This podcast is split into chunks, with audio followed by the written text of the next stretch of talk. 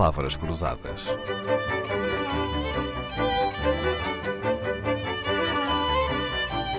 Porque quase tudo é uma questão de semântica. Antes de ter funções na administração na banca, na CMVM e de se dedicar à área do governo das sociedades, Carlos Alves, mestre e doutor em Economia pela Faculdade de Economia do Porto, esteve ligado à Bolsa.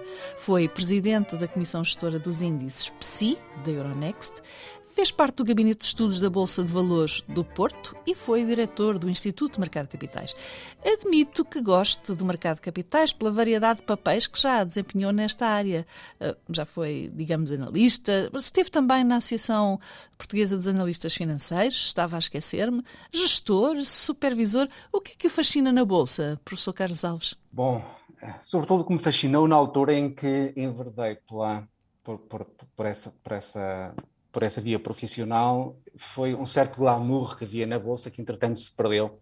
Tinha que ver com o funcionamento da negociação em viva voz e em sala de negociação. Era lindo. Que uhum. se chama Flor, não é? Uhum. Hoje em dia isso é apenas, é apenas do cinema, apenas do domínio do cinema, na medida que as transações se fazem fundamentalmente entre computadores, com negociações a uma velocidade, negociação eletrónica, com base em algoritmos, negociação ao nanosegundo, e, portanto, hoje em dia devo dizer que a Bolsa já não exerce o mesmo fascínio que exercia sobre mim.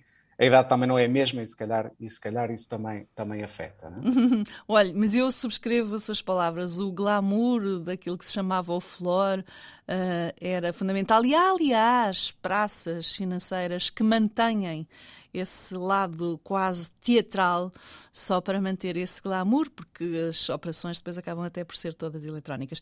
Então dizer-lhe que o índice abriu no vermelho, ou que fechou no verde, ou pior, que está em terreno misto, ou mesmo que está sem tendência, como se lê e como se ouve nas notícias, não lhe é propriamente uma linguagem cifrada.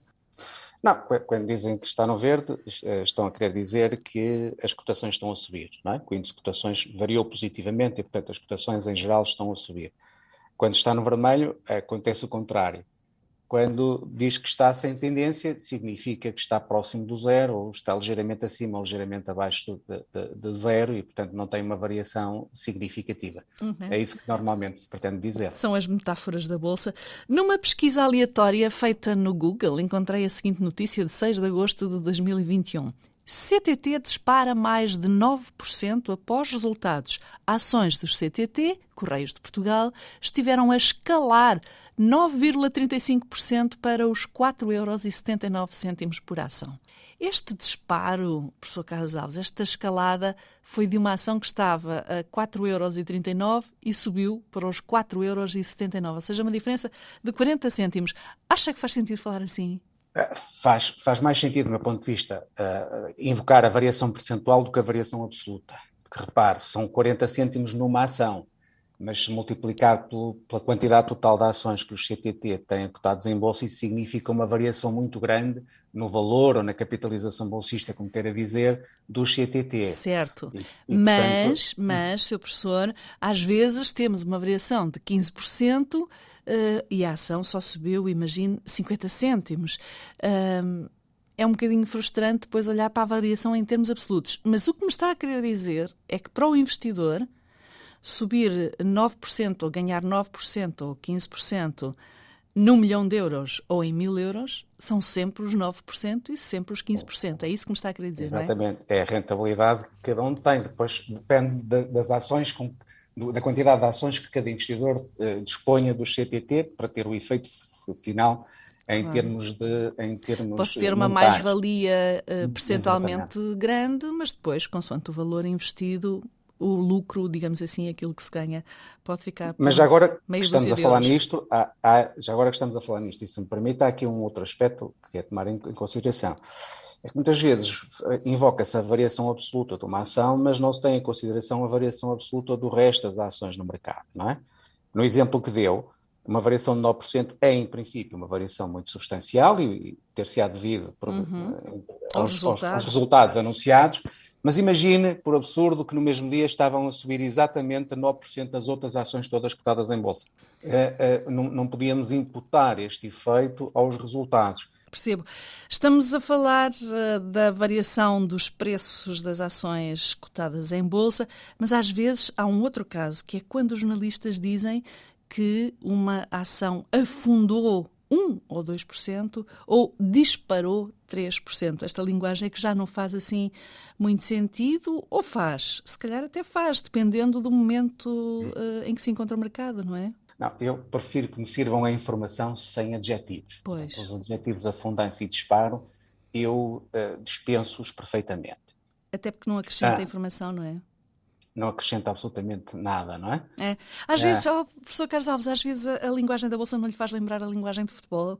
A linguagem da Bolsa, quero eu dizer, a linguagem que nós ouvimos nas notícias da Bolsa, porque repara, há um tom mitológico, se calhar para recuperar esse glamour perdido do tempo em que a negociação era feita de viva voz, uh, é tudo vitorioso, é tudo grandioso, ou tudo irrelevante. Uh, temos as figuras dos pesos pesados que fazem lembrar uh, gigantes, uh, damastores, temos a razia na bolsa, o abrir no vermelho ou no verde. Esta linguagem acrescenta alguma coisa ao investidor? É, essa, em primeiro lugar, essa não é uma linguagem da Bolsa. Na Bolsa propriamente dita, nunca ouvi a linguagem, nunca ouvi ninguém falar desse, nesses termos, não é? Olha, que Agora, eu já compreendo... vejo estas expressões usadas por alguns senhores diretores de departamentos de estudos de bancos. Pois, mas não. Há um é, contágio. Não é, infelizmente, não é propriamente a linguagem que se espera de quem. Mas quem é que se usa nos média, não é? É, fundamentalmente sim. Fundamentalmente sim. E tem, enfim, há, há, há alguma compreensão para isso. Porquê? Porque muitas vezes tenta-se associar a bolsa a um jogo, quando a bolsa não é um jogo.